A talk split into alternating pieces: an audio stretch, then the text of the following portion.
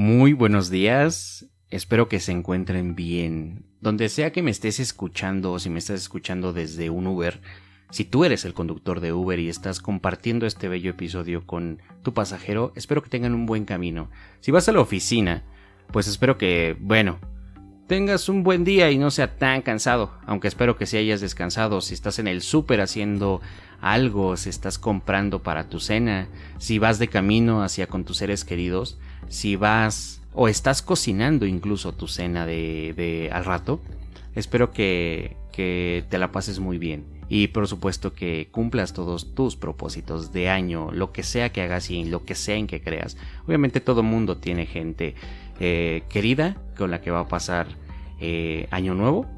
Y pues obviamente también hay, hay propósitos que se tienen, ¿no? Y bueno, obviamente de mi parte, eh, pues he estado de vacaciones un rato, tengo gente especial la cual se ha quedado conmigo, han pasado cosas buenas y cosas muy malas, pero estamos aquí y seguimos obviamente con la idea de seguir publicando. Y esto pues nada más es para despedir el año y agradecer a todas las personas nuevas que se sumaron a, para podcast en serie. Y bueno, todas aquellas personas que vi, yo vi que nos extrañaron porque estuvieron escuchando los episodios diario había reproducciones en este podcast. Así que ya se acabó la espera, estamos de regreso. Y bueno, también hay algunas otras noticias las cuales con el tiempo o con el transcurso del año se van a ir publicando que involucran a su, a su servidor, su servilleta. Pero sin más preámbulos, los quiero dejar con este bonito mensaje obviamente y estos buenos deseos de, mi parte y del equipo de, de, Para Podcast en serie, que es el equipo de Cerebro Hueco, las personas que nos edita. Y por supuesto ustedes que están escuchando este episodio, que son parte de, este equipo, porque sin ustedes, que son los escuchas, no, no fuera esto posible. Y por supuesto su anfitrión, Eric Mendiola.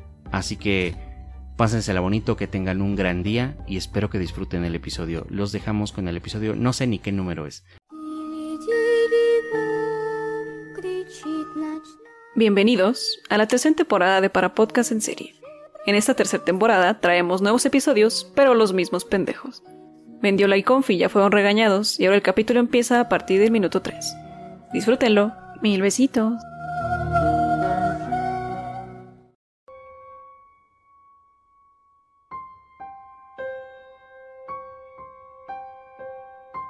Gente, los extrañé.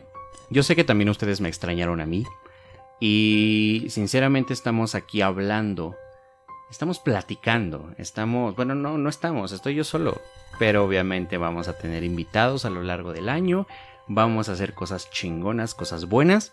Ahorita que ya estoy más relajado. No es como que nunca esté o nunca lo esté, no esté relajado, pero vamos a hacer cosas cool. Y bueno, siendo año nuevo o casi año nuevo, eh, para empezar espero que hayan tenido un muy buen día de Yule, o Navidad, como ustedes le dicen. Pero bueno, historias. Tengo historias para ustedes, leídas en algún lugar de internet, Facebook, algún blog, lo que sea, donde sea. Las encontré, las leí, me gustaron. Se las traje, simple. Iniciamos con una que es justamente se titula Adiós Año Nuevo. Mi nombre es Somar y quiero contarles mi historia. Era primero de enero del año 2013 cuando decidimos empezar el año con una gran experiencia familiar. Mi esposa Mari, mi hijo Axel y yo nos levantamos temprano para dirigirnos a una playa, la cual quedaba a una hora de distancia de nuestro pueblo. Como la mayoría de los argentinos, llevamos carne para hacer un asado de año nuevo y un poco con un poco de sueño y entre bostezos abrochamos los cinturones de seguridad y partimos hacia nuestro destino. Era una mañana hermosa, el sol brillaba en el cielo, sin ninguna nube que lo interrumpiera. Justo antes de ingresar a la ruta, noto una cubierta más baja que las demás. Me bajo y observo que un clavo está encajado en la rueda. No me hice mucho problema, ya que tiene dos más de auxilio, y me tomó unos 20 minutos cambiarla, y así que subí apurado al auto y seguí con el camino hacia la playa. Mientras mi hijo iba entre dormido en el asiento trasero, mi esposa cebaba unos mates para despabilarnos y no caer en sueño. Los minutos pasaban y cada vez estábamos más cerca de llegar. En el momento que estoy por tomar uno de los mates de mi esposa, justo pasamos por un pozo. El movimiento hizo volcar el mate caliente en mis piernas provocándome quemaduras y sin querer me desvió, de, desvió el auto al carril contrario. Al llevar la mirada alcanzo a observar un vehículo que venía de frente, pero con el movimiento veloz logré esquivarlo. Fue raro. En ese momento tuve una sensación extraña para ver pasar toda mi vida frente a mis ojos. En esta fracción de segundos pude ver o imaginarme el choque con el otro vehículo. Frené al costado de la ruta, lo primero que hice fue checar a mi esposa y mi hijo que se encontraran bien. Ninguno sufrió ningún rasguño, así que seguimos. Luego de cinco minutos llegamos, por fin sanos y salvos. Nos bajamos del auto, mi hijo corrió con entusiasmo hacia el agua, mi esposa se tiró en la arena a tomar el sol, mientras yo buscaba tipo de ramas, ah, troncos secos, para iniciar el fuego para el asado. Sin darme cuenta, las nubes habían tapado la mayor parte del cielo, el sol ya no brillaba, y no le di mucha importancia. Seguí buscando. A lo lejos escucho sirenas de todo tipo, de ambulancias, de policías, bomberos, etc. Corrí de inmediato a avisarle a mi familia, pero no logro encontrarlos por ningún lado. Mi hijo ya no estaba en el agua, mi esposa ya no estaba en la arena, busco en el auto y tampoco estaba. entré en pánico. Mi cabeza era una calecita que giraba a toda velocidad. Sentía gritos que me daban vuelta por todo, y luego sentí una presión en la cabeza. Estaba a punto de explotarme. No podía gritar, cerré fuerte los ojos y escuché a mi mente que frenaba brusca y de un impacto ensordecedor me dejó helado. Abrí los ojos y me veo tirado en el asfalto con ojos dando vuelta a mi cabeza. Rodeada por un charco de sangre, sin dudas me veía muerto. Mi vehículo destrozado, unos bomberos sacando a mi esposa y a mi hijo dentro del auto, por suerte, los dos con vida. Luego observo una que hay otro vehículo volcado y se me hacía conocido. Ahí entendí todo. Cuando se volcó el mate en mis piernas no esquivé el auto que venía de frente. Recordé que luego de cambiar la cubierta subí tan apurado que olvidé abrocharme el cinturón de seguridad. Por eso yo salí despedido de mi familia y pues ellos lograron salvarse. Siempre escucho a mi esposa pensar, resuena en mi cabeza mi nombre, Omar, Omar. Yo no acudo a visitarla, ahora estoy muerto, me esperan miles de años vagando sin razón. Espero que llegue el día para poder descansar mientras visito desconocidos y me gusta ver que, se, que sienten mi presencia, que los observo. Si leíste mi historia, no pienses tanto mi nombre, tal vez pueda aparecer junto a ti.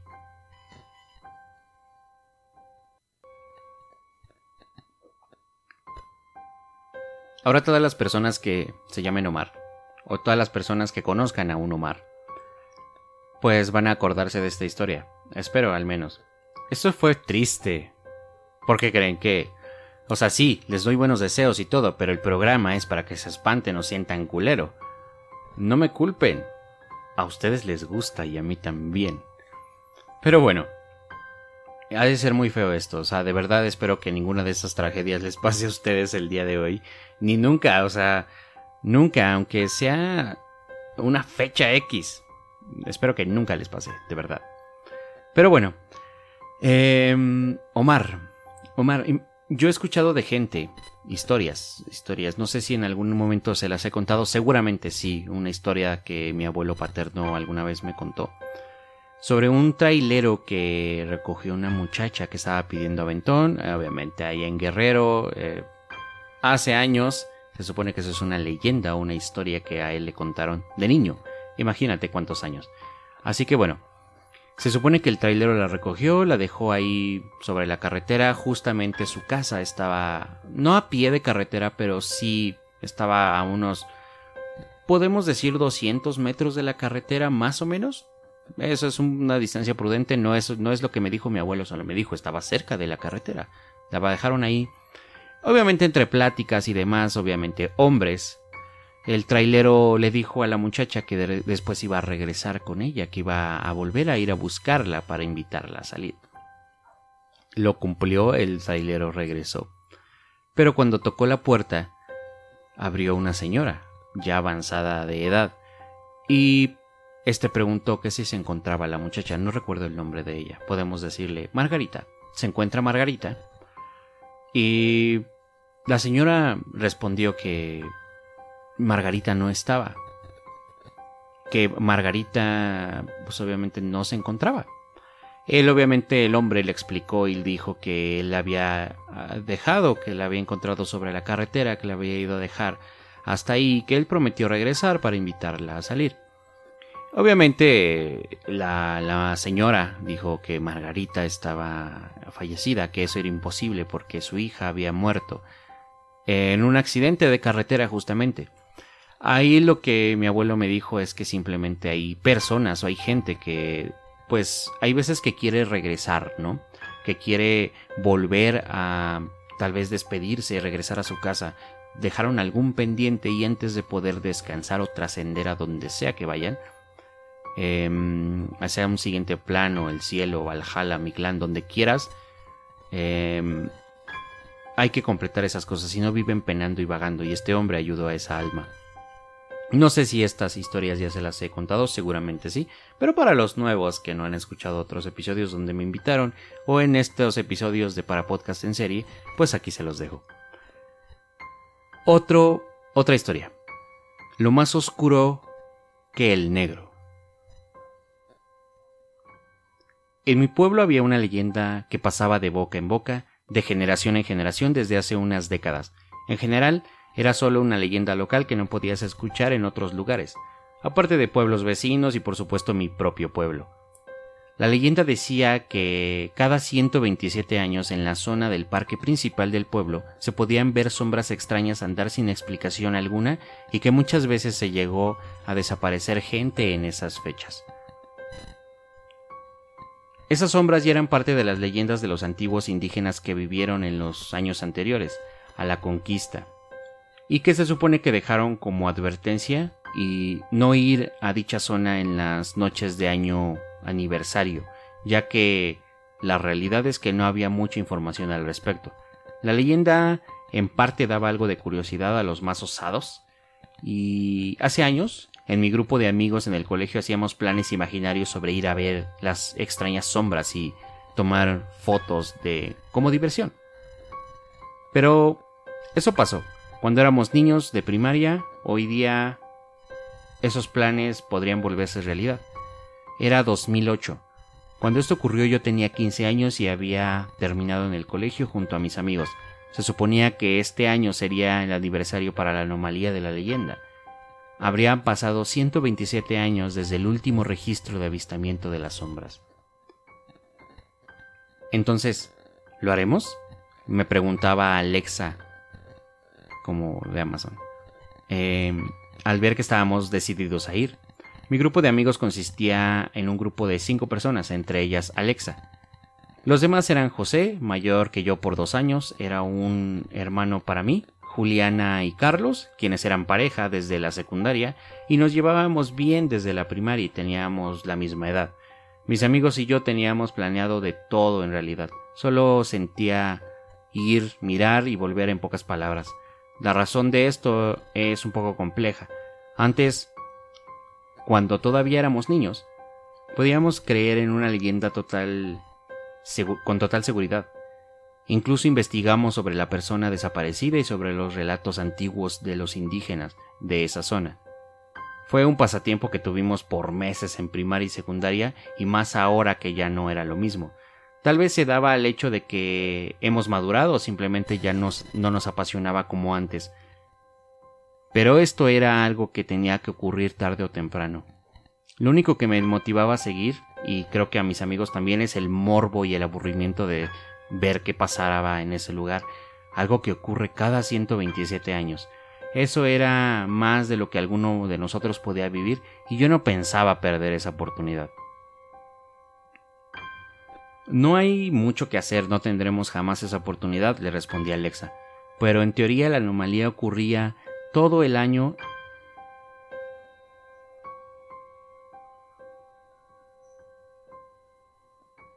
Juliana, como buena amiga de Alexa, parece querer ponerse de su parte en la conversación.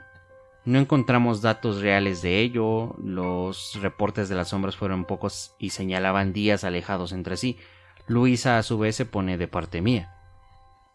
Dentro de mí me di cuenta que esto no tenía sentido, probablemente para que el grupo se negara a ir. Lo tenía, pero para Luis y para mí era algo que pasaría sin importar qué. ¿Acaso tienes miedo, Alexa? Le pregunté de forma burlona. Claro que no. Me parece algo ridículo perder el tiempo en algo como eso.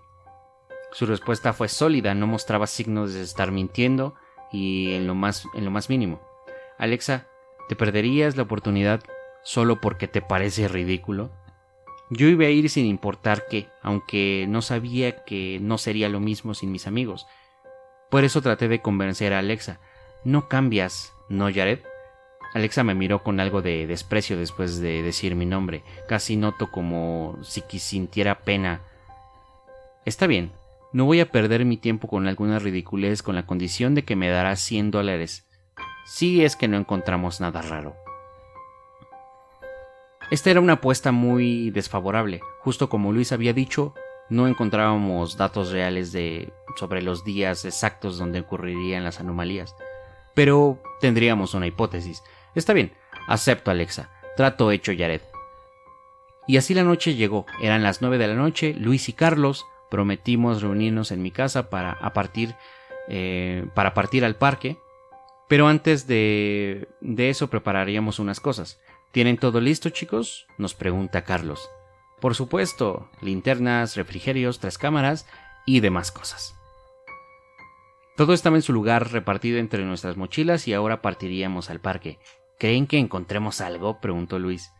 Probablemente la leyenda sea famosa por algo, ¿no crees? aseguraba Carlos. Es verdad, yo también lo hice. Luis y Carlos eran mis amigos más preciados, Sabía que podía confiar en ellos para algo como esto. Ninguno titubeó ninguna vez. A las 10.26 llegamos al parque principal. Tenía por nombre el Parque de la Calamidad. Era un nombre un tanto extraño para un parque, pero al mismo tiempo era un presagio de lo que podía ocurrir. A lo lejos divisamos unas chicas y nos dirigimos a donde ellas. A las chicas, perdón, a sus amigas. Se tardaron mucho, ¿no? Tal vez un poco. El ambiente era simple, incluso Alexa, la que siempre era la que siempre dudaba, aun cuando me miró de esa forma tan exagerada y propuso aquella apuesta hace unas horas, se veía con miedo. El tiempo pasó y tras comer el refrigerio no nos ocurrió nada sobrenatural. Alexa tenía una sonrisa en su rostro, tal vez pensando que iba a terminar ganando la apuesta. Debo admitir que es una chica con mucha avaricia, en un abrir y cerrar de ojos pasamos de las 10.26 de la noche a las 11.56 y todo este tiempo no ocurrió nada alarmantemente extraño. Ni siquiera un ladrón se asomó a vernos. Bueno, ya va a ser medianoche, ¿qué creen que vaya a pasar? le pregunté a todos en el grupo mientras esperábamos que se hiciera más tarde. Habíamos prometido quedarnos hasta las 3 de la mañana, por lo que todavía quedaba tiempo. El parque a esas horas era tétrico, no había absolutamente nada ni nadie, probablemente por la leyenda o simplemente porque era muy tarde. La verdad es que no dejaba de ser curioso. Un segundo después de hacer la pregunta, se escuchó una voz desconocida y que me estremeció. No estoy muy seguro. Me quedé inmóvil a algo extraño que me había hablado. Chicos, me volteé a verlos y también al parque. No había nadie aparte de nosotros y la obscuridad del parque. ¿Se escucharon escucharon esa voz? les pregunté. ¿Cuál voz? La voz que había escuchado antes volvió a escucharse. Algo extraño estaba ocurriendo. A pesar de todos los planes que hicimos de niños, algo que recuerdo ninguno de ellos había hablaba sobre cómo actuar frente al peligro. Tal vez por reacción natural solté un grito hacia mis amigos. ¡Chicos! ¿Qué sucede? me preguntó Alexa. No irás a tratar de asustarme con tus gritos para ganar la apuesta, ¿no? Estuve a punto de advertirle sobre la voz, pero fui interrumpido por un dolor intenso en mi cuerpo que evitó que hablara en ese momento, y Luis notó algo. ¡Miren! Luis apuntó no al parque, sino al edificio de al lado de ese. Era una sombra. Imposible. No había ninguna luz que pudiese hacer sombra en ese tamaño, ni, ni nada que tuviera forma de nada afuera de ese mundo por lo menos. Gran, gran parte del edificio se encontraba sumido en algo incluso más oscuro que el negro. ¿Eso era una sombra? Sentí una mano posarse en mi hombro y escuché un susurro en mi oído. ¿Nunca te dijeron que no debías jugar con las sombras? ¿Mi sombra?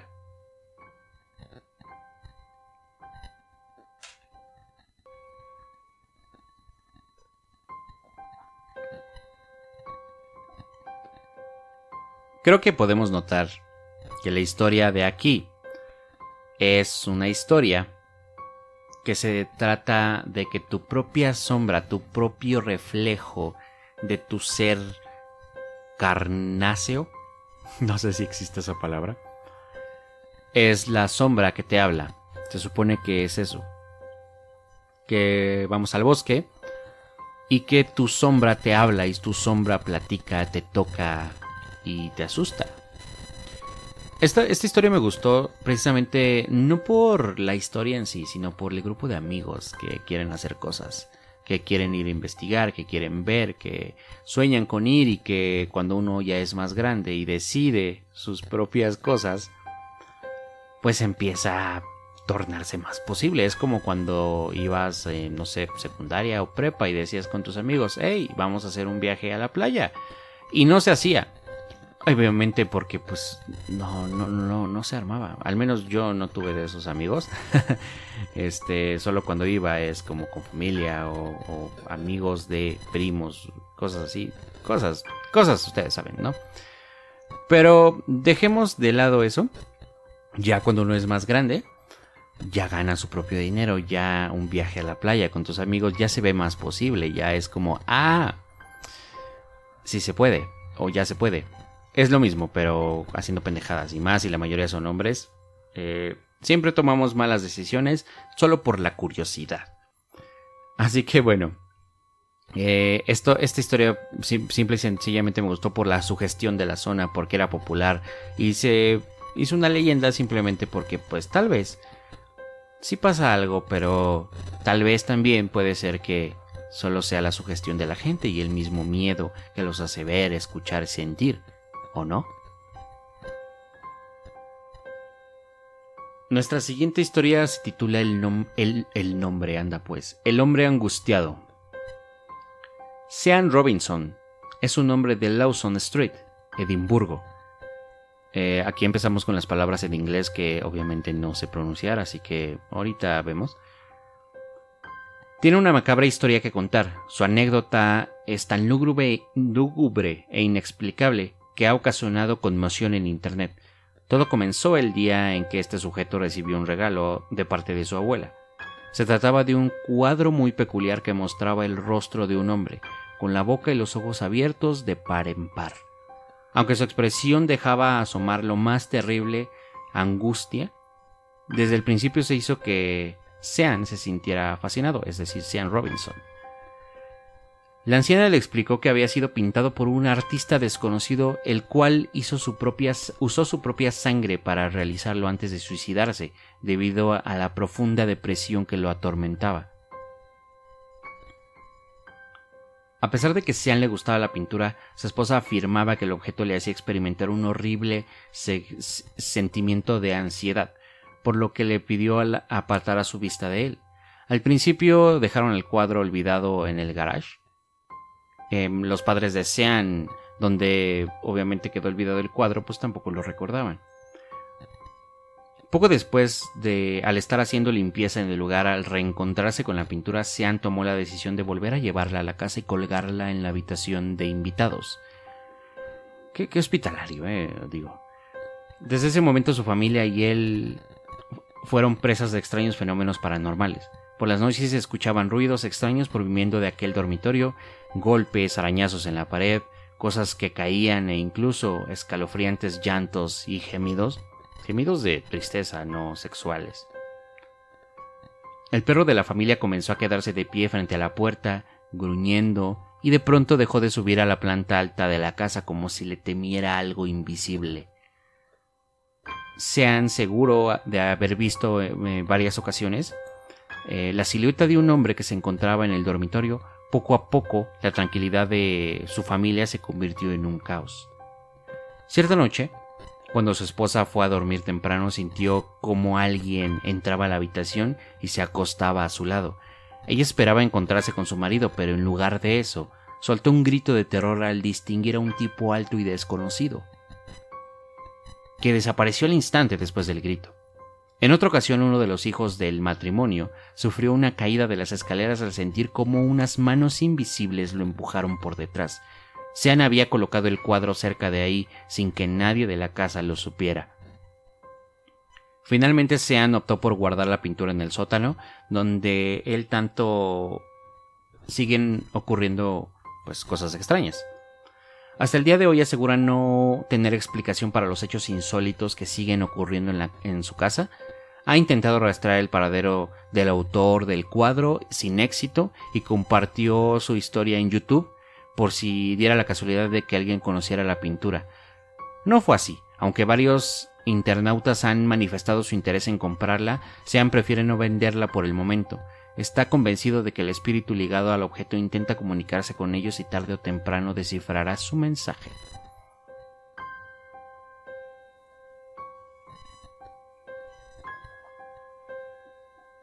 ¿Qué les digo de esta historia? Esta historia da pie a como objetos embrujados, eh, los cuales obviamente se van a tocar en, este podcast en algunos episodios. Objetos embrujados, nuevo episodio. Em, de vez en cuando, como anécdotas en serie y historias para dormir o no. Em, muchos, muchas secciones, muchos episodios que van a tener su parte 2 y demás. Sí, objetos embrujados es una, eh, una sección la cual se va a abrir, se va a hacer aquí justamente para hablar de esto como este cuadro. Y esta la historia la metí para dar pie a esta noticia. Em, y bueno, sabemos que em, hay muchas cosas fraudulentas, claro, como Carlos Trejo o como todos que dicen de los Warren, que no todo de lo que hicieron fue real o verdad. Em, aquí en este sentido y en esta parte del cuadro yo creo, en primera, suena un poco ilógico que lo hagas con tu propia sangre, porque como drenas, no sé de qué tamaño sea el cuadro, pero como drenas tanta sangre sin morirte, a menos que lo hayas hecho gradualmente, así como de hoy me saco, no, sé, medio litro y pinto. Y la siguiente semana me saco otro medio litro y sabemos que conforme vas comiendo, pues vas recuperando la sangre, ¿no? Así que no sé cómo hizo esto, no sé cómo lo logró, eh, tenía depresión, que eso es algo muy feo. Eh, no pudo más con su duelo y pues obviamente se arrebató la vida. Em, esto obviamente no es broma. Ustedes si se sienten mal, asegúrense de buscar ayuda profesional. cuéntenselo a quien más confianza le tengan. No lo sé. Simplemente hagan algo para que no tengan que tomar esa alternativa porque no es opción. Vivir no está cool. Pero está, está cool cosechar logros y hacer cosas. Es, depende de la perspectiva, ¿no? Al menos yo lo veo de esa forma. Señores, este, no, sé por qué les dije esto, siempre al hablar de estas cosas me hace acordarme de eh, una persona especial eh, para mí, la cual pues no pudo más con esto de su, su duelo. Y listo, no voy a decir más. Em, pero bueno, simple y sencillamente, gente, eh, historias de objetos embrujados, perdón. A ver, eh, vienen otras dos historias, la cual también creo yo que van a dar pie como a lugares embrujados o cosas o situaciones famosas que han pasado en, la historia, lugares donde quieras. Em, y no sé por qué, no sé si sea muy común esta palabra, este lugar, o siento en alguna parte de mi ser que yo ya lo he escuchado antes. El monstruo de Flatwoods. te juro que yo no sé dónde lo escuché pero siento que conozco esta historia o he escuchado de Flatwoods, no sé, o simplemente por, por alguna palabra que se parezca a Flatwoods, no sé. Pero bueno, el siguiente relato, más cercano a ser un cuento de terror convencional, es un acontecimiento que se tiene por verídico ocurrido el 12 de septiembre de 1952 en el entorno rural de Virginia Occidental. Tres niños de entre 10, 13 años más o menos, em, Edward, Freddie May, ellos dos son hermanos. Y Tommy Tommy, Tommy, así lo dejamos, amigo de ambos, de los hermanos, se encontraba en los alrededores cuando lograron ver algo extraño en el cielo. Era un objeto brillante que cruzaba el firmamento. Lo vieron avanzar y detenerse sobre la granja de un vecino, el señor Fisher. Fisher. Fisher. Rápidamente los niños se dirigieron a la casa de la señora May, madre de los hermanos, para informar del, avistamiento. En aquella época los ovnis eran tomados muy en serio, debido a la amenaza espacial de la Guerra Fría con los rusos entre los Estados Unidos y los rusos. Bueno, con los rusos entre los Estados Unidos, la Guerra Fría. Para la gente que no sepa, la Guerra Fría es como como la banda cuando se quiere pelear pero no se pelea. Es como de que yo te voy a hacer esta y no sabes con quién te estás metiendo y esas mamadas. Eso es más o menos como una guerra fría, pero entre países, ¿no? Como que se amenazaban, pero no hacían ni vergas. Eso es más o menos ah, hasta donde entiendo. La señora May contactó a una guardia civil en la compañía de los chicos y se dirigieron a la mencionada propiedad esperando aclarar qué estaba sucediendo. Había viajado por un corto trayecto cuando desapareció. Les pareció, perdón, ver algo extraño en la cima de la colina, una enorme esfera roja, que palpitaba a unos 15 metros de distancia del suelo. En ese momento notaron como la defensa, la densa niebla se extendía a su alrededor provocándoles cierto escosor en la nariz y en los ojos. No pasó demasiado antes de que Eugene Lemon, en el lugar de que les acompañaba, notaran otro par de luces más pequeñas del lado izquierdo de la primera. Cuando se dirigió su, su linterna hacia allí, reveló ante aquellos lo que era una criatura desconocida. Un ser que describieron como uno de los tres, de unos tres metros de altura, una silueta humanoide y un rostro demasiado sobresaliente. El rojo. El cuerpo era verde y vestía una larga falda como pliegues que se llevaban hasta el suelo y los brazos eran largos y plegados, con falanges al final que se asemejaban a algunas garras. Cuando la luz del lemon la iluminó por completo, los testigos afirmaron que era una criatura, que la criatura emitió un chillido agudo, muy parecido al silbido. Antes de comenzar a caminar hacia ellos, pronto cambió de opinión y se movió hacia la primera luz. El momento de los excursionistas aprovecharon para escapar. De vuelta a la casa de la señora May, llamó al alguacil Robert Carr eh, para que acudiera a investigar el lugar del avistamiento lo antes posible. Cuando el alguacil estuvo ahí, junto con un reportero a Lee Stewart, afirmó que le inundaba el sitio con un aroma penetrante y metálico, como si algo se hubiera quemado. En los días siguientes seguían, seguirían otros testimonios de las personas que habían experimentado encuentros similares. Las, las consecuencias del monstruo de Flatwoods, como aquella siniestra criatura fue llamada desde entonces, no fueron benévolas para sus testigos. Se reportó que varias personas habían estado presentes aquella noche, enfermaron misteriosamente durante algún tiempo, experimentando vómitos, convulsiones e irritación en la garganta. Se creyó que era debido a la exposición con aquella niebla indescriptible. Hasta el día de hoy, este sigue siendo uno de los misterios sin resolver más grandes e intrigantes. Esto es, obviamente, es de Aliens, este, esta historia. Sinceramente, esta historia de Aliens me gusta. Ni siquiera sé qué tipo de aliens, solo sé que hay, hay muchos tipos de aliens. Hay unos que son nuestros compas, que nos quieren ayudar. Creo que hay otros que son masculeros y quieren nuestra destrucción. Justo como los Anunnaki. Los Anunnaki divididos entre dominantes que querían chingarnos y, ser y hacer esclavos. Y otros güeyes que pues, nos dieron inteligencia y nos, daban, ayudaban a evolucionar y demás cosas.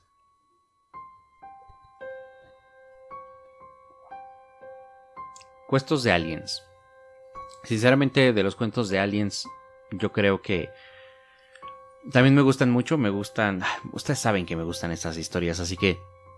Eh, en el sentido de los aliens, también vamos a hablar de otras cosas, como el caso OVNI de Roosevelt, donde con Confi tuvimos una larga conversación y discusión. Eh, obviamente él está equivocado, pero pues es lo suficientemente estúpido para no aceptarlo. Y si está escuchando esto, eh, obviamente ya se sabe, ¿no? Eh, el resultado de para cuando él esté escuchando esto, se sabe el resultado de que si Confi va a ser recontratado o lo vamos a despedir. ya se sabe. Entonces, este, él va a tener la oportunidad de, de venir y aceptar su equivocación. Y bueno, en la última historia, ya para despedirnos y desearles bonitas cosas como en el principio, eh, Amityville. Todos conocemos a Amityville, hay películas, series de esta madre. Pero hay, hay una leyenda, es una leyenda, coño. este cuento de terror real nos habla acerca de unas construcciones embrujadas o más embrujadas de la historia cuya mala reputación aún continúa trayendo amantes de lo paranormal. Ahí Amityville es un lugar el cual me encantaría visitar algún día. Pues ¿por qué no, no? Existe una vivienda de tres pisos ubicada en el número 112 de Ocean Adventure de Amityville en Estados Unidos. La misma adquirió la fama mundial durante la década de los 70 cuando la familia de Feo a quien pertenecía la propiedad, fue brutalmente asesinada por su hijo mayor. Murieron en el interior el señor y la señora de Feo, junto a sus cuatro hijos entre, de entre 18 y 9 años, 18 y 9 años, a causa de los disparos de la pistola de Ronald de Feo Jr. con 23 años de edad. Obviamente él portaba esta pistola. El joven fue posteriormente encarcelado y sometido a cadena perpetua, y a partir de entonces la siniestra casa se convertiría en blanco de supuestos fenómenos extraordinarios y muy escabrosos. Si se dan cuenta, esta, eh, cuando abordemos Amityville en un solo episodio, va a ser justamente em, una historia de un asesinato con, o de un asesino con lo paranormal. Y esto es algo em, que me emociona es, un caso muy extenso. En 1975 la familia Lutz, conformada por un matrimonio joven con sus hijos, se trasladó hasta la casa de tras varios intentos de comprar esa propiedad, pero obviamente todos esos fueron en vano. Al tanto del pasado siniestro que rodeaba la mansión decidieron darle una oportunidad, o sea, venderla.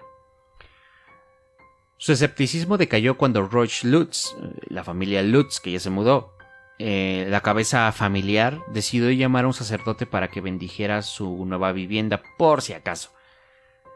Em, fue elegido el padre Pecoraro, es un nombre o apellido raro, para llevar esta bendición, o esta, sí, esa bendición de la casa y todos se preocuparon cuando al salir de una habitación el párroco afirmó haber escuchado una voz masculina y estridente que le decía largo de aquí. Esta sería tan solo una de las muchas manifestaciones realizadas por, eh, registradas perdón, por Amityville. La temperatura se reducía misteriosamente, incluso eh, era verano y a veces las moscas se concentraban en cientos de rincones de la casa como si hubiera algo podrido en alguna parte. Los niños no tardaron en quejarse de misteriosas apariciones demoníacas que se paseaban frente a ellos por las noches. La más célebre eh, de ellas fue Judy, a quien los demonólogos describieron como un demonio en forma de cerdo que acechaba a Amityville. Después de, en el pasado, el lugar habría sido como empleado para sacrificar animales y demás. Obviamente sabe la gente que hace rituales y esas cosas aprovecha lugares con fama así como para potenciar sus ritos o tener contacto con el más allá más fácil. En una ocasión, George Lutz juró haber visto a Judy mirándola a través de la ventana con los ojos enrojecidos, además de encontrar huellas espeluznantes de cerdo en la, en la parte de afuera. Otros sucesos raros tuvieron lugar dentro del, de la infame vivienda. Fueron los... Ah, espérenme, un segundo, listo los objetos que desaparecían y aparecían también quemaduras inusitadas, inusitadas, sí, es así, que pues aparecían sobre la piel de alguno de los integrantes de la familia.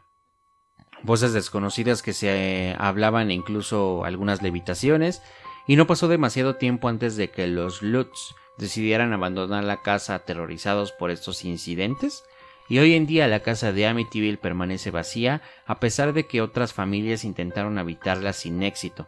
Sobre el caso se han llegado a rodar películas, documentales, escritos algunos libros y actualmente nadie ha sido capaz de descifrar el mal que realmente oculta entre sus paredes y aunque quienes afirman que todo se ha tratado de un fraude, en todo caso solo los más valientes serán capaces de, de pasar una sola noche aquí Aquí la verdadera pregunta es que si alguno de ustedes se atrevería.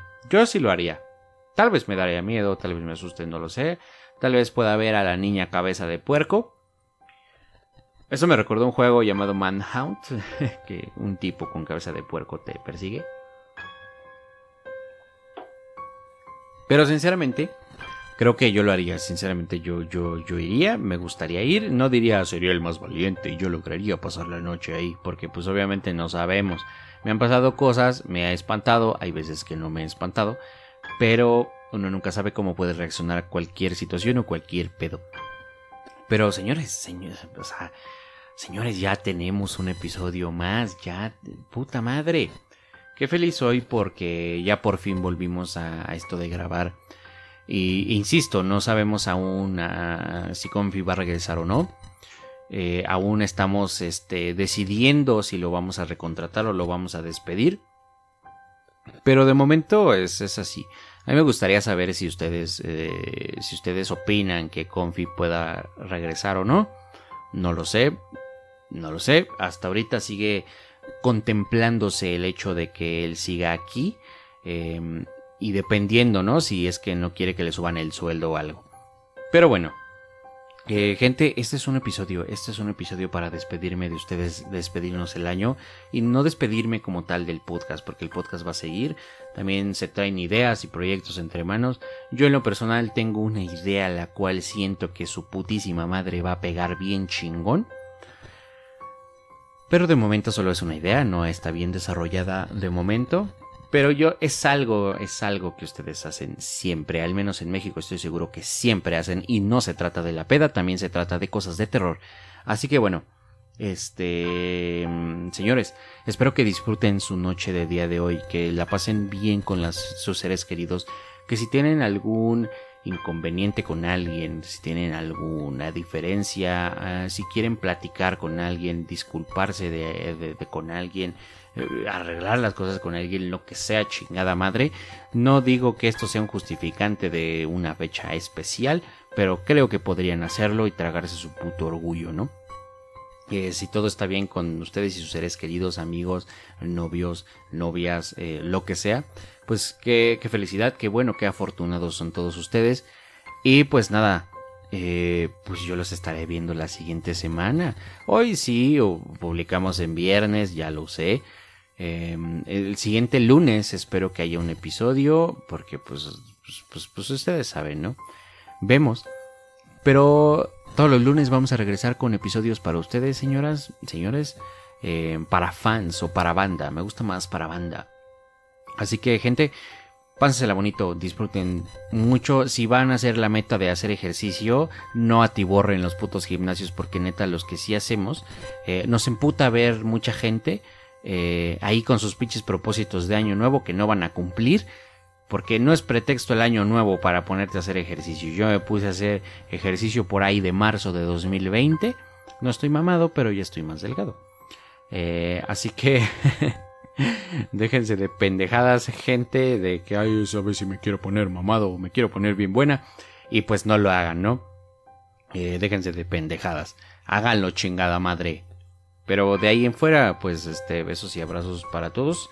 Y pues ya saben, ¿no? Nos estamos viendo en un episodio eh, siguiente. O más bien nos escuchan ya, ni me sé la frase de despedida. Adiós. Cámara banda.